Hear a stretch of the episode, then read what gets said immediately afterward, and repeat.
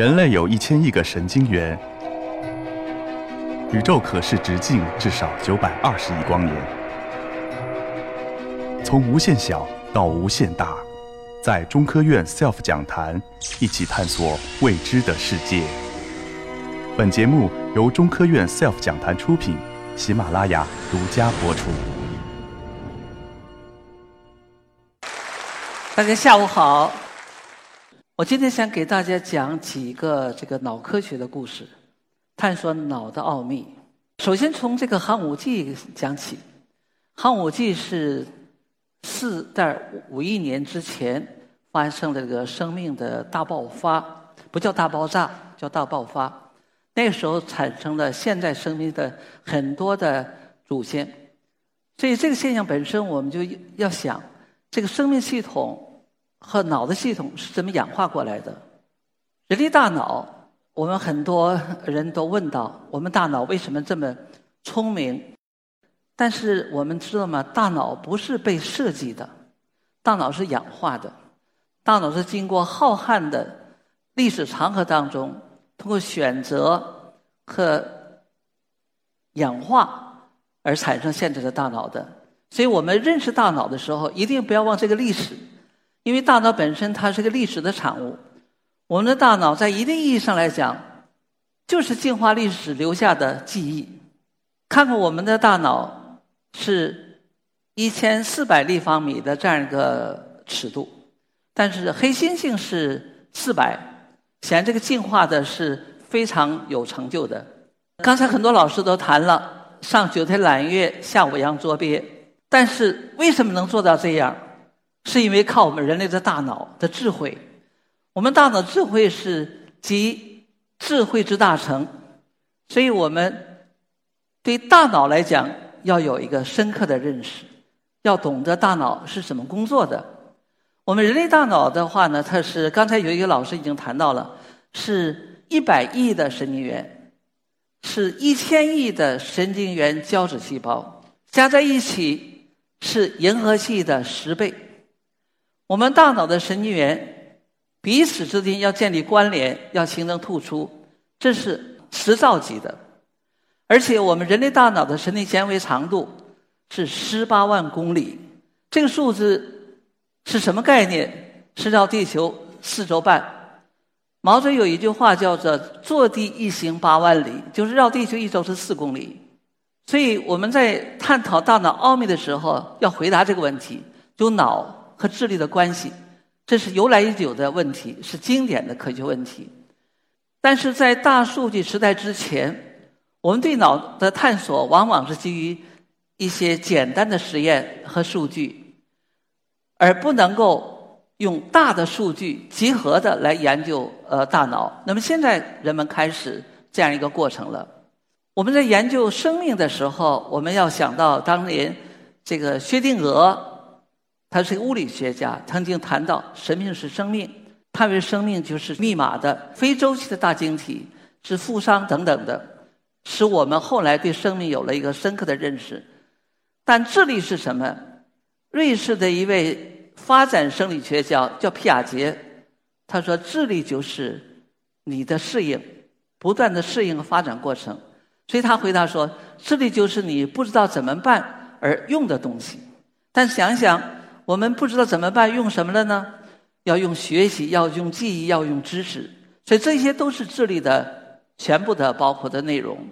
在探讨这个人类大脑的过程当中，有几位大师级的，我一定要提到。一位就是这位的卡哈尔，西班牙科学家，他证明大脑的神经元是各自独立的，是彼此不融合在一起的。这个观点很重要。再一个科学家就是。谢灵顿，他为两个神经元之间，它有个狭缝，这个狭缝是纳米级的，它要通过一些化学信号来进行交流，这个是非常非常关键的这个概念。我们大脑不是花岗岩，之所以不是，就是因为它突出之间相互联系，这就是下面这个科学家提到的，这个神经元的活动之间呢，它有可塑性。他通过学习，通过工作会建立关联，而这关联的效率提高，是看你的工作的情况。所以有的神经元可以退化，是因为没有联系了；有的工作需要加强，这就是神经系统的可塑性的基石。然后由这构成了神经细胞的集群，呃，掌控我们大脑的很多功能。一定要提到这位科学家，叫克里克，他是双螺旋的结构的发现者之一，是大智慧的一个科学家。那么他在研究生命本质之后呢，觉得自己的应该探讨最难的问题，就是意识。所以他是研究意识的一个先行者。谈了外国人。但是我觉得我们不能言必成希腊，我们中国也有高山。这里我列举了两位高山，一位是原来的上海生理所的所长冯德培，他是早期发现了突出传递的可塑性的最早的观察。再一位就是张相同，他们两位是同年生，一九零七年生，是他发现了树突剂的呃计算功能，也是第一个观察历史上最重要的这个。呃，观察之一。但是我们谈脑，我们一定要谈到达尔文。达尔文说，自然界当中，生命系统当中是正面的相似，要比这个不同要这个重要的多。所以他说，演化和选择创造了生命世界的多样性。这是我今天给大家讲的一个主题，就想强调我们怎么认识大脑。就要从演化和选择的角度来看到我们的生命的和大脑的多样性。大脑留给我们的是一个最后的秘密的文本。我们怎么探索大脑呢？我们中科院在两零一二年启动了一个很大的一个项目，叫做脑功能连接图谱。我是这个项目的首席科学家。这个项目有多大？这项目包容了中科院的十四个研究所。从自动化所、神经所、生物物理所、天文台和呃这个微系统所等等的十四个研究所，六十个课题组，六十位 PI 来研究的。现在搞了五年，今年给结题了。为什么要研究脑功能连接图谱呢？是因为脑功能它有各个层次，它首先有微观层次，比如说纳米的、毫米级的，然后它有这个介观层次，就是。呃，神经环路结构这个层次，然后再有宏观层次，叫做几十个毫米层次。所以脑功能本身在各个层面上都要有表现。所以我们就要从这样的多的层次来研究脑的神经环路和神经网络、神经连接图谱，它们是怎么相应的完成呃脑的工作的。我下面就想举几个例子，就是我。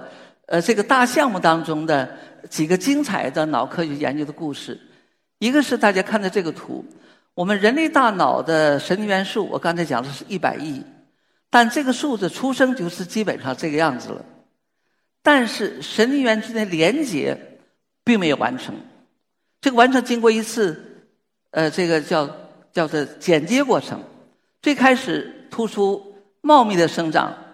但经过一段时间以后，进入了它的剪接过程。这个过程很重要。这个过程在脑内是什么过程呢？在脑内就是两个树突基竞争资源的这个过程。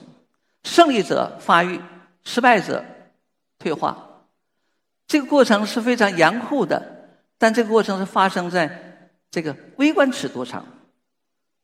所以我就可以说，这个进化、竞争、胜者独享这个过程啊。是在各个尺度上发生的，这是呃第一个故事。第二呢，就是竞争不仅在微观尺度上，还发生在整体的动物的水平上。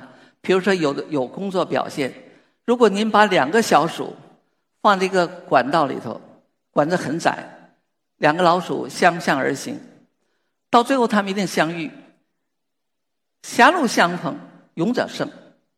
最后一个小鼠一定把那个小顶出去，这就是一个胜利者。胜利者他就享有更多的资源，他就在他的笼子里头，甚至把别的同桌的小鼠的胡子都给拔掉，因为他是胜利者。这就在动物界当中，在小鼠这个动物界中形成了一个社会。大家会看这个图，这个图大家仔细看，有一位胜利者，还有失败者是俯首帖耳的样子。这是动物王国里头。是分等级的，这就是他大脑内的神经系统工作的结果。最近呢，这个进一步的研究发现呢，这样一个胜利者还有胜利者效应，就他自己觉得他是胜利者，而且大脑当中的话呢，就形成了他的这个呃，从这个丘脑到前额叶的连接当中的效率非常之强大，所以他在任何竞争场合呀都能够得到获得胜利，并把这个胜利的外推到其他的呃学习范式当中去。这我自己想。这或许就是一个小鼠打引号或者一个性格的一个基本的呃这个神经机制。我在两零零一年和我的合作者曾经研究过果蝇的抉择，就是用颜色和形状的相对矛盾的情况，做出了果蝇的赢者通吃的这样一个抉择范式。而这个范式后来在两零零六年，美国人用这个这猴子在两个。果苹果汁当中做选择的时候，完成了一样的曲线。这就说，这种赢者通吃的话是普遍规律。想亲临 SELF 讲坛现场吗？七月一日，从探测引力波到地质考察，从丝绸之路到博物馆故事，从自杀倾向研究到女性摄影，现场两百观众席，喜马拉雅同步直播，可关注 SELF 格助论道讲坛公众号报名和获取直播信息。